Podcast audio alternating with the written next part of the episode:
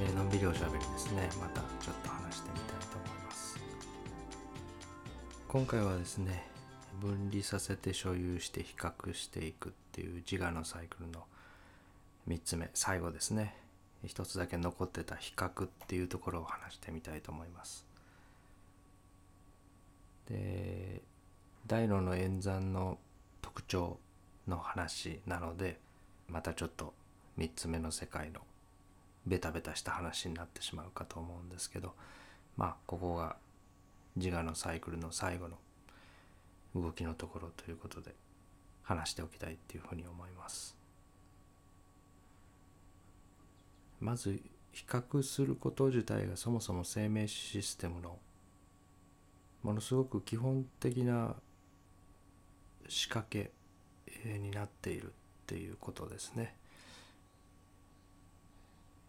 一つ目の世界の電磁波音波振動などの波の変化差異をセンサーで受け取ってそもそも世界を描出してるんですね。私たちの神経システムをクラゲのようなものをイメージして話しましたけどそのクラゲの足の先にはさまざまなセンサーが取り付けられていてそのセンサーは波の変化を読み取ってるんですね。なので変化しないものは減衰してなかったことにして次の新たな変化を感知できるように準備し直すっていうようなそういうセンサーそもそもの設計が差異を捉えるっていうことをやってるっていうことですね。前もここのことはちょっと話したんですが神経科学者のドナルド・マッケイは1956年に一次視覚野は網膜からどんなデータが入ってくるかを予測するための内部モデルを構築しているっていう説を発表してるんですね。網膜から視床を通って脳の視覚野へ行く巡航路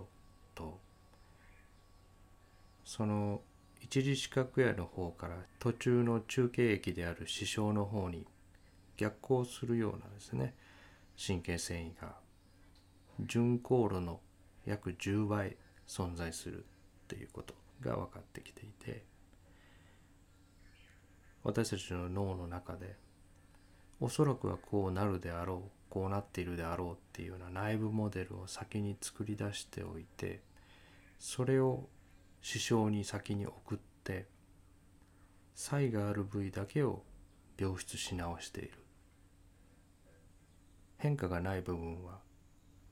エネルギーをかけないで燃費を節約しているっていうような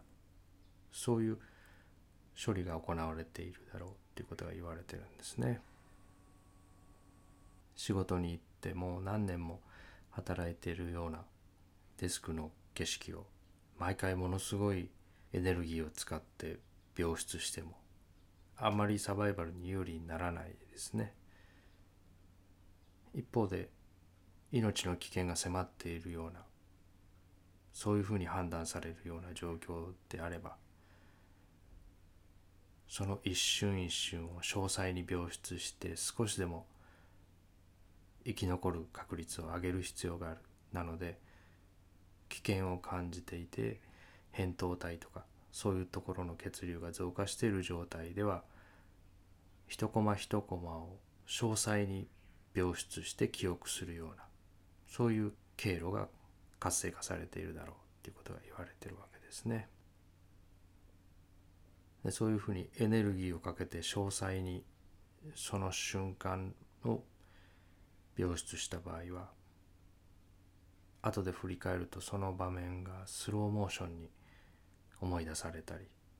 それからフラッシュバックっていうふうに何年も経った後その映像が不意に思い出されたりとかそういうことが起きるっていうふうに言われてますね。なのでエコモードで運転されてる時とそれからどんなに燃費が悪くても今生き残らなきゃいけないっていうようなそういうサバイバルモードとものを見る聞く匂いを嗅ぐみたいなことでも運転モードが調整されてるっていうことですね。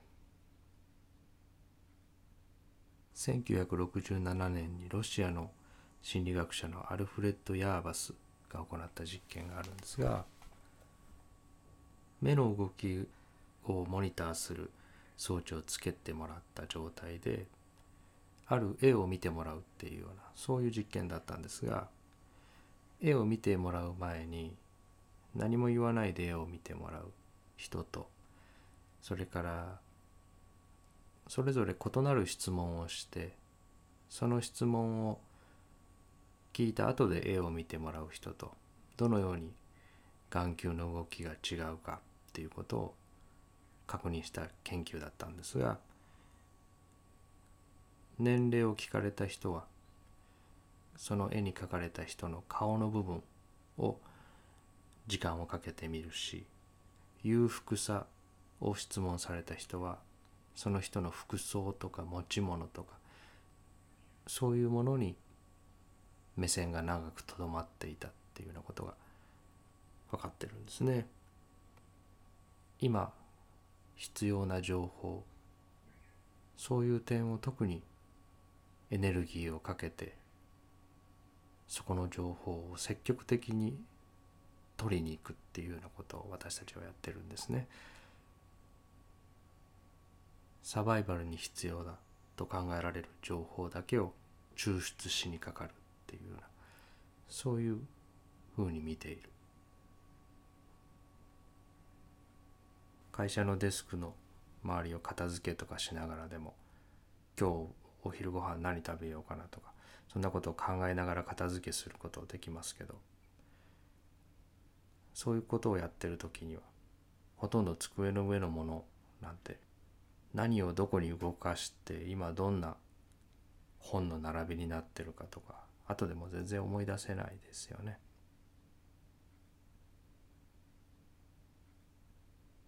差を感知してその差異があるところにエネルギーをかけて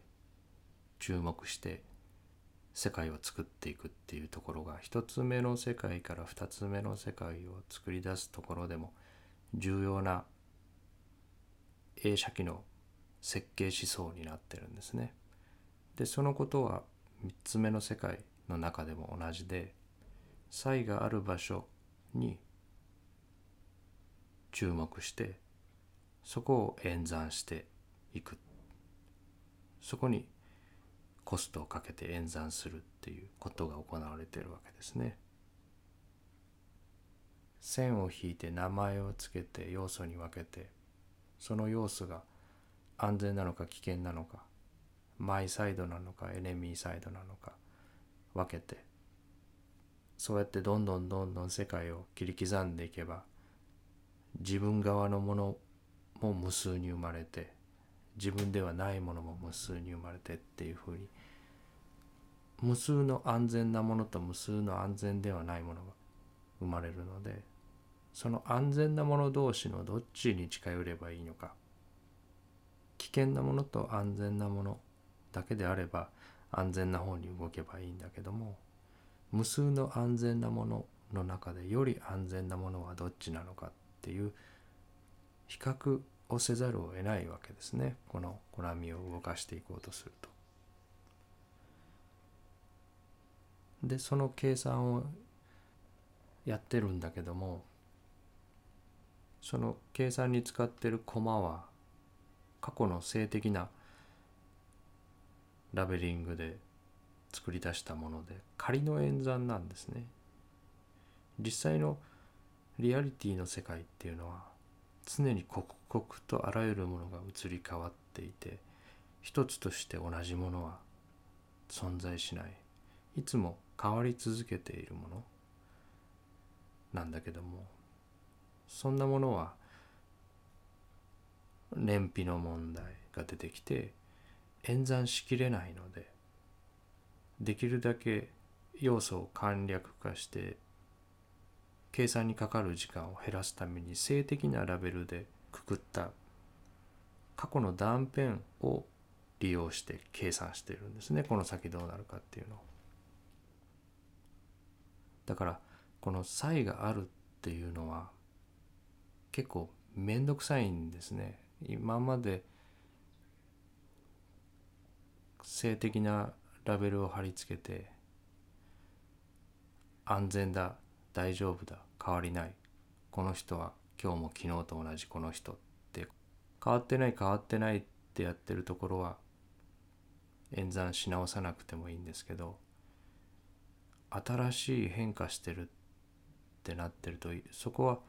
読み直しをしなきゃいけないわけですね。生物の世界ではこれだけ安全な毎日ですけど一発勝負のもともとそういう生きるか死ぬかのシステムなので安全が生物にとっては一番の優先事項なんですね。内部モデルと今を比較して差異があるっていうことはそれはそこに不確実なものがあってその場にそのままとどまってていいのか離れなきゃいけないのかっていうのを演算し直さなきゃいけない実際の世界っていうのは30手目とかで急に桂馬と香車の両方の動きをする駒とかが突然現れるわけですね。相手の陣地まで歩を進めたらと金になって金の動きをしてくれるだろうと思って我慢して我慢してやってたら現実世界では裏返って金にならないみたいなことが起きるわけですね無数に。性的な駒で200手目300手目を一生懸命読んでるのに15手目とかで全く見たこともないような動きをする駒が突然現れちゃうっていうのが実際の世界なんですね。で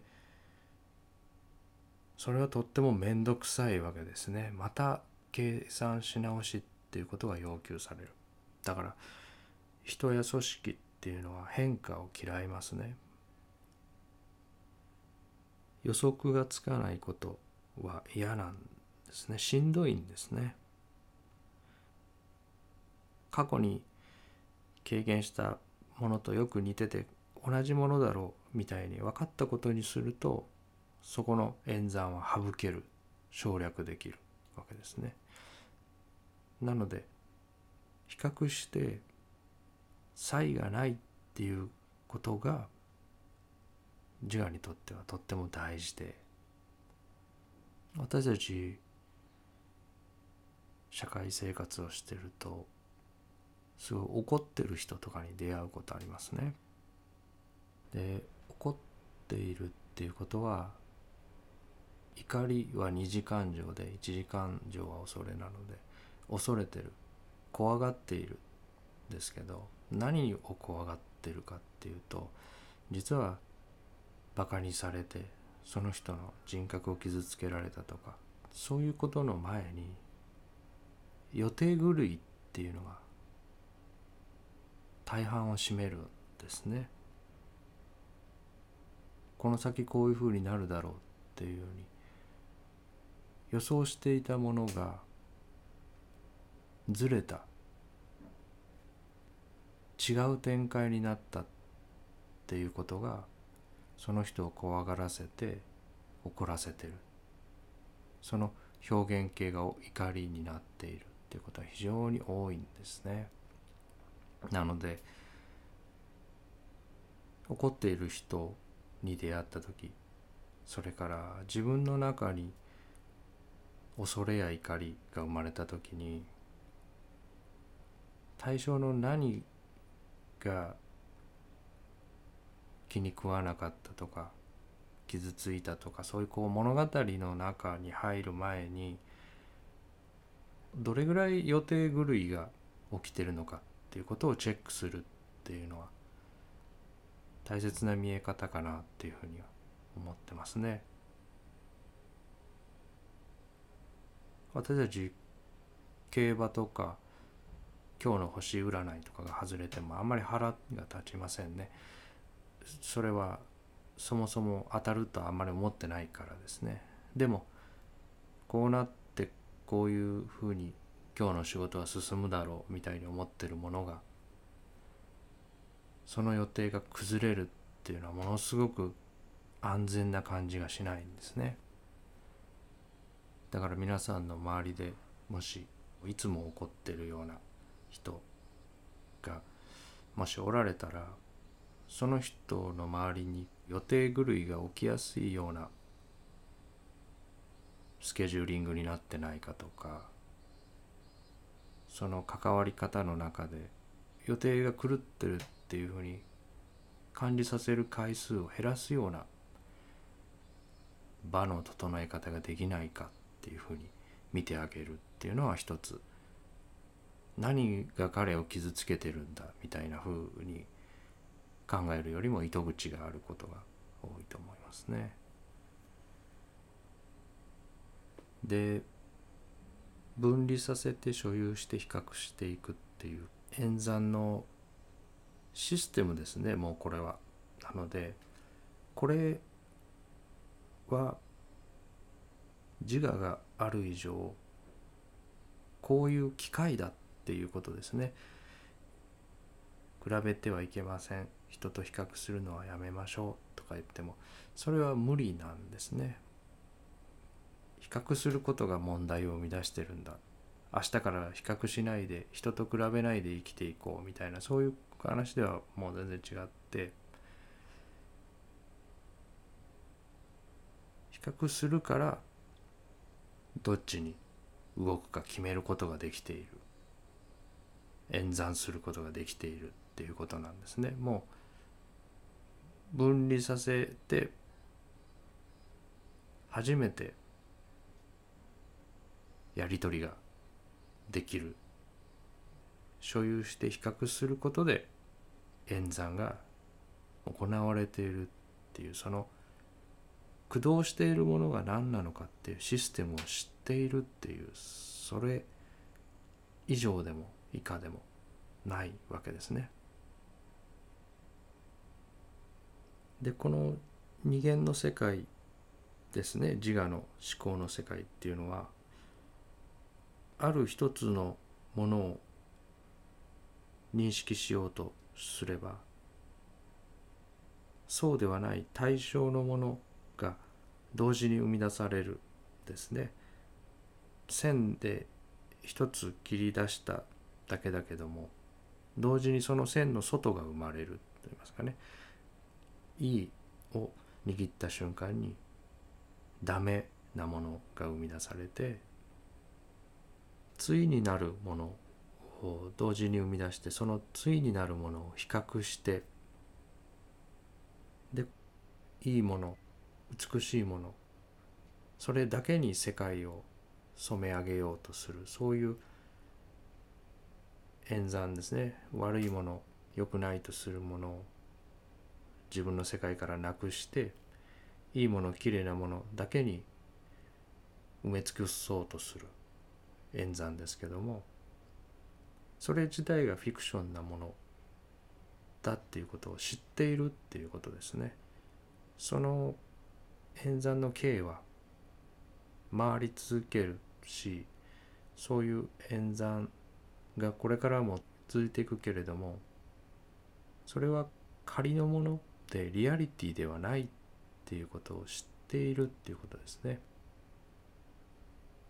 汚いものをこの世界からなくすっていうことは美しいものもなくなるっていうことですね。リアリティの世界っていうのは汚いものも美しいものもない世界ですね。いいも悪いもない世界ですね。なので何かが素晴らしいって言ってる人は素晴らしくないものがある人ですね。あるものを持ち上げる眼鏡をかけた瞬間にそのもの以外が地盤沈下みたいに沈み込むですねある部分を持ち上げるっていう行為がその部分ではない場所を押し下げてるっていう行為とイコールだっていうことですね。苦と楽は反転した一つの同じものだっていうのはここのことで苦しみがない世界にたどり着きたいんだったらその世界は楽もない世界だっていうことですね。苦しみがないだけを願って楽のみがある世界にしようとするのが自我のやってる演算ですね。だから昔人を褒めてはいけませんとかって言われて素晴らしいねとかいいねとかっていうのがななんでいけないんだろうっていうふうに思ってましたけどそういうことなんですね。ある条件がいいとそういう価値観を握るっていうことはそれと比較してその条件からはみ出している人が悪いということとも対になっていて片方だけではありえない。で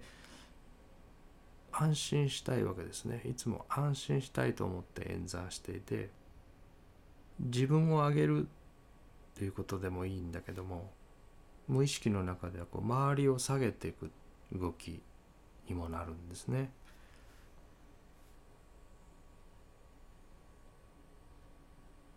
ちょっと面白いなと思うのは1999年にコーネル大学のデイビッド・ダニングとジャスティン・クルーガーが発表した優劣に関する認知バイアスについての研究があるんですね。このダニングさんとクルーガーさんの名前を取ってダニング・クルーガー効果っていうふうに言われてます。学生に対して機能的延期的派生的な知的スキルそれから英語の文法ユーモアのセンスこういったスキルをテストしてで実際の成績と自分がどれぐらいの成績を収めたかっていう自己評価を結果を知らせる前にやってもらって実際の成績と自己評価の差異を調査したっていう面白い研究があるんですね。要は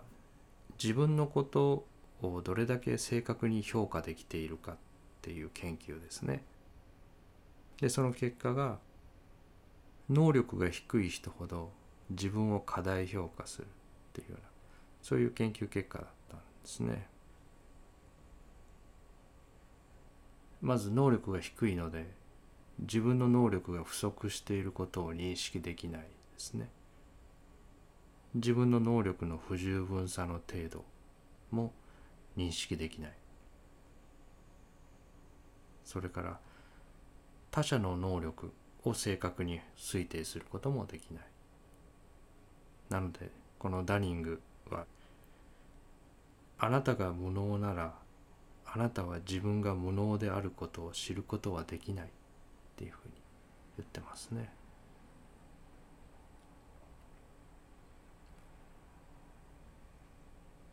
このことは非常に組織管理とかそういう分野でもよく引用されていてある組織の中で組織のメンバーを祝ってる順番に並べるとそれは能力が低い順番になっているっていう可能性があるわけですね。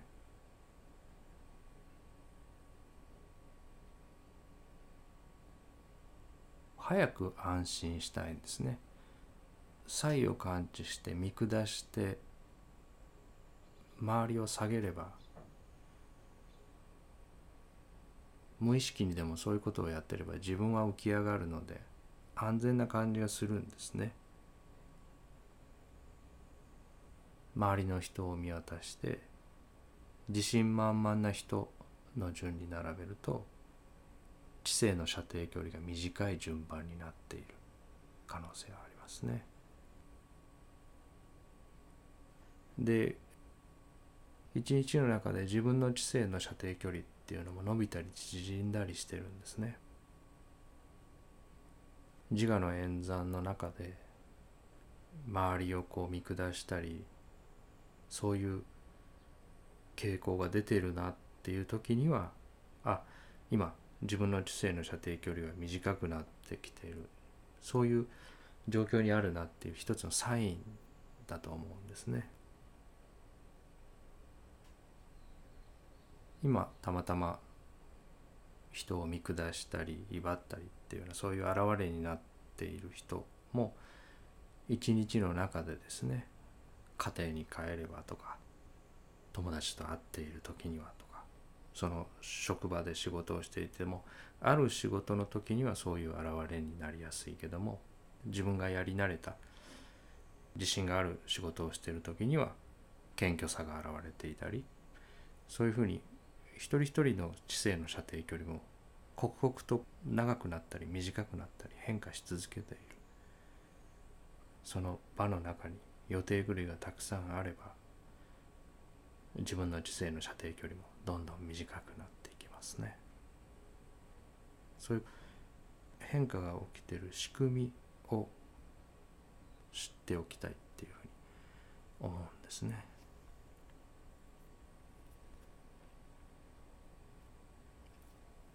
でこの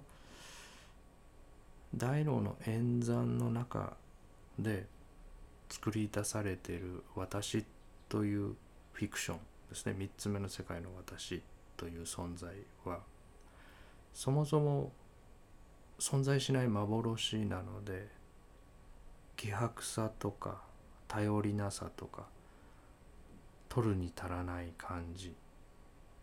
みたいなものが最初の存在のデフォルト設定なんですね。でそういうものがそもそもベースにあるのでそれが反転して自己を証明しようとして特別さとか優越感とかを追い求めるわけですね。この分離させた私っていうのは自分の力で正しい方を選んで自分の力でサバイバルして自分の力でいいものを集めていってっていうそういうことをなんとかやろうとずっと一生懸命なんですけどうまくいかないですよね。そんなあのことは不可能だし次から次へと思い通りにならないことの連続なので。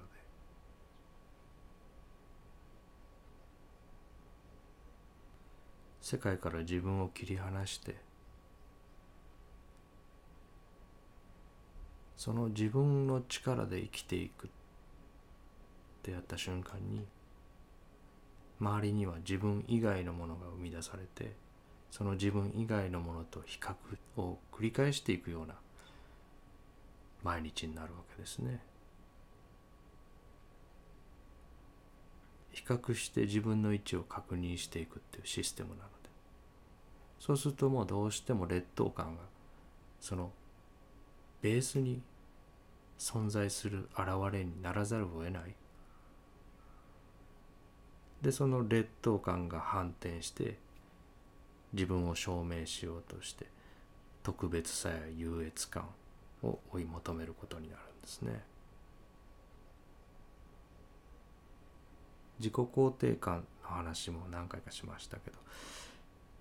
自己肯定感とプライドっていうのは全く別物ですね。自己肯定感っていうのは英語で言うとセルフエスティームですね。プライドっていうのはそのまんまプライドですね。でプライドの本来の意味は傲慢さっていう意味なんですね。他者との比較の中で劣等感が反転して自分を上だと認識して保たれるものなので自己肯定感が高い人っていうのはそばにいていい感じがする人だっていうふうに言ったと思いますだけどプライドが高い人っていうのはそばにいてなんか嫌な感じがしますね。それは劣等感が反転したものだからなんですね。プライドが高い人っていうのは自己肯定感が低い人なんですね。だから近くに行った時嫌な感じがする。この劣等感っていうのが自分が生きてる自分が操作主体だっていう世界観と表裏一体のものでそういう世界観のデフォルト設定なんだっていうことでそれが反転した特別になろうとする。他と比較してその他を優越していこうとするような劣等感の裏返しのものも同時にデフォルト設定としてもう初期設定なんですねそれは。自己顕示欲人より勝ろうとするっていうその動きが劣等感が反転したものですね。見栄を張りたい。大きく見せたいっていう人は自分が小さいっていう前提をその心の深いところに隠してる。自己承認が得られていないから他者承認を求めるんですね。自分にイエスが自分で出せていないので承認を他人から引き出そうとする。他の人の目が気になる量っていうのが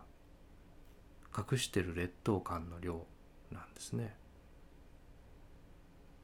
本人は気づいてないんだけども潜在的に今の自分ではダメだ。何か周りより劣ってるって思ってるのでその同じように劣っている要素を持っている人をそれじゃダメだ。あの人は良くないって言って攻撃する。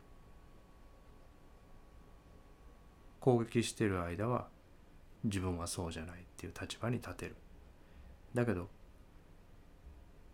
その人が攻撃してるのは自分の弱さなんですね。自分が隠してるものを攻撃してる。他者と自分を比較してより良くなろうより優れたものになろうと一生懸命頑張れば頑張るほどその前提である自分がまだ良くない人より劣っているっていう前提がどんどん動かなくなって強固なものになっていくわけですね。他者と自分を比較して自分に劣等というラベルを貼るっていうことと要素を比較して上とか下とかラベリングしていくことについてティクナット・ハンさんが書かれた部分があるのでそこちょっと読んでみたいと思いますね。上や下があるというのは間違いで自分から見えて下にあるものは別の場所にいる人から見れば上になる上下という観念は常に何かを基準にして上とか下を指すものだから宇宙の現実には適応しない。上下とは自分と環境を関係づけるための便宜上の観念に過ぎない。上下は関係性の視点を与えてくれるもので現実には存在しない。っていうふうにおっしゃってますね。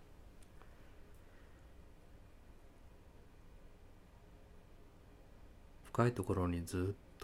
劣等感が沈んでいるのでその演算結果の癖といいますかねそれは特別になろうとする。他の人より勝ろうとする。他の要素を見下そうとする。そういう変更性を持つものなんですね。なんとか特別な存在になろうと。そういう演算ですね。だけどこの2つ目の世界ですね。今立ち上がってるものですね。ここだけがリアリティでこの表面センサーに当たっててセンシングされて立ち上がっているものの中身はみんなバラバラ違うものだけれどもその立ち上がっているものの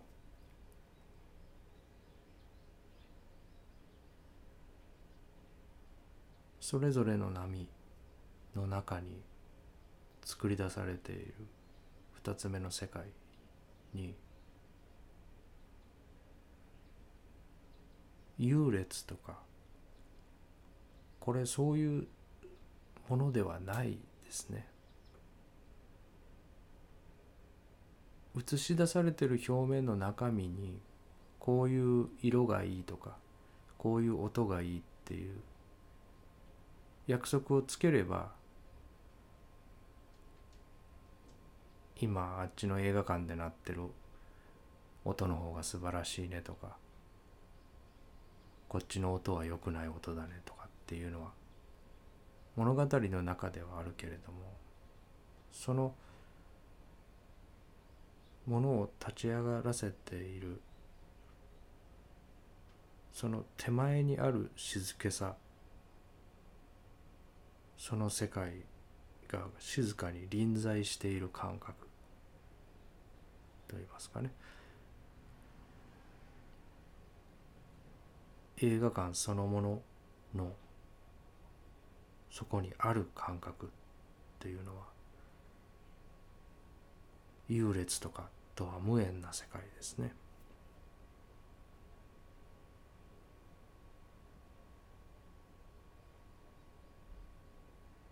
体思考感情に自己同化してそれらを私としてそれらを他の人より良くしよう勝ろう特別にしようとして多くの人が一生懸命になるわけですけど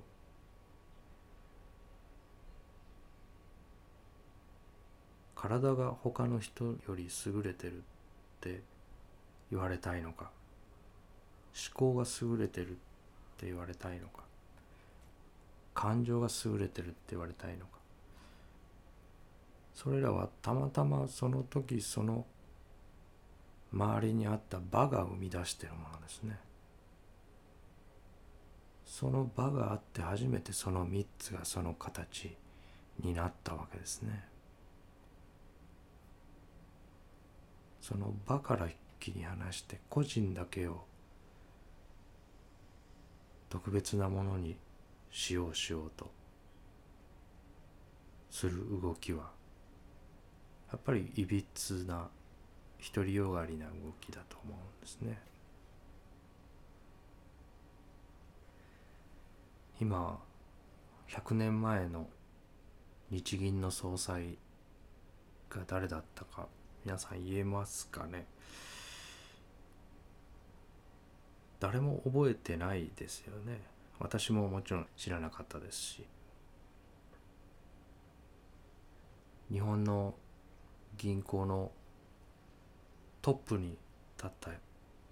社会的にはものすごい成功を収めた人だしその人もついに上り詰めたと思ってたかもしれないですね。日本中に数ある銀行の一番トップのその組織の中のトップまで上り詰めた人でもわずか100年経てば誰も知らないわけですね。私たちもどんなに頑張って物語を良くしても100年後には誰も覚えてないでそれでいいんですね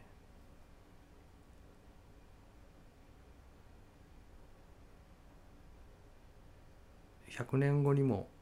覚えておいてもらえるような特別な仕事をして特別な功績を残して特別な存在になろう。人より秀でよう優秀になろうというその演算が自我の基本設定である劣等感から生み出されているものだ。っていうことを知っておくっていうこと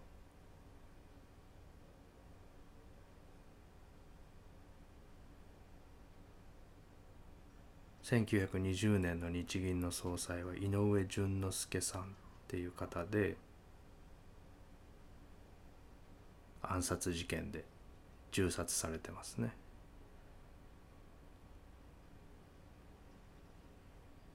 決命弾事件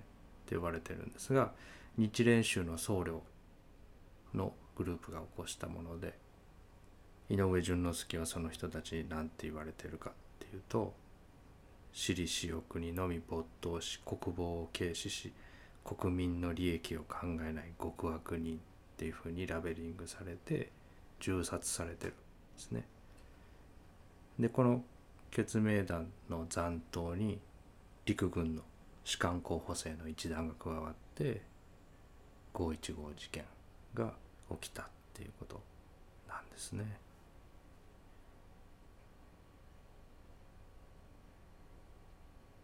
みんな自分は特別だと思ってるんですね。それが物語の世界はその特別な私を焦点にした世界だから当たり前ですね。でも自分が無知で普通の存在で部分に過ぎないっていうことを認めた時に初めて私という自分を閉じ込めていた檻が壊れ始めるんですね。自分が無価値であるっていうことに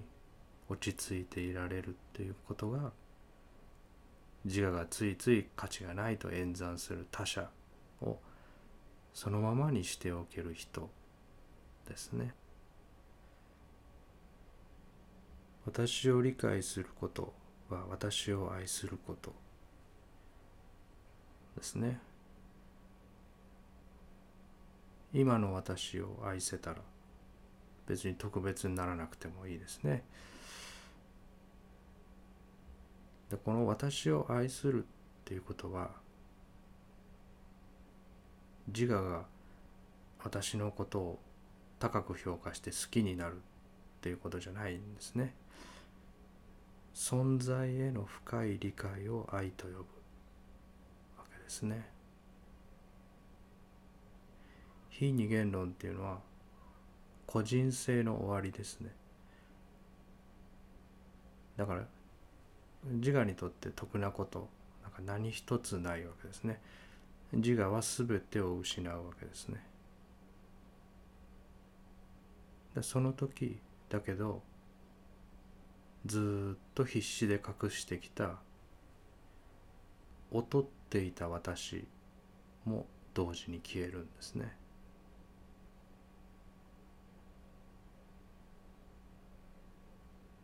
英雄は多くの場合臆病者になる勇気がなかった人だっていう古いことわざがあるんですね。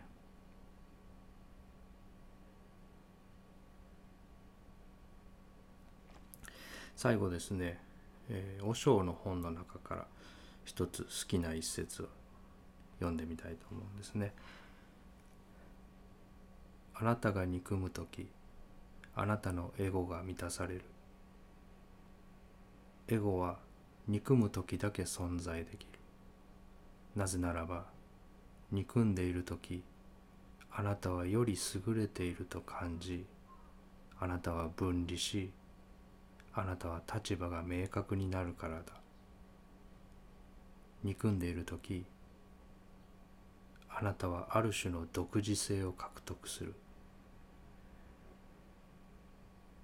注意し用心しなさい。憎しみはエゴの陰影だ。何者でもないものになる用意ができた人だけが愛することができる。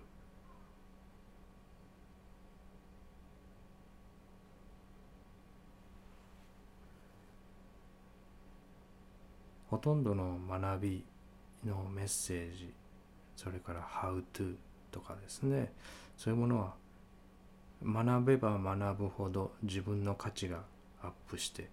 特別になるっていうものですね。この話だけ逆なんですね。この話が腑に落ちれば落ちるほど自分の取るに足らなさありふれていること普通さが分かってくる。それは普通への帰り道ですね。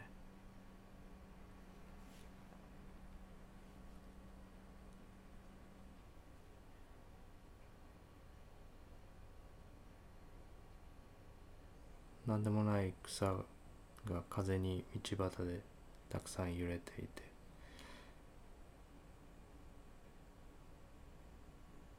ああ何者にもならなくていいんだっていうふうに本当に思えた時に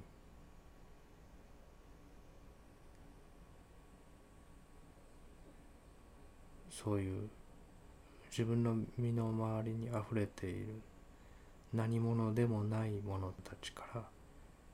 「おかえりなさい」っていう声が聞こえてくるんですね。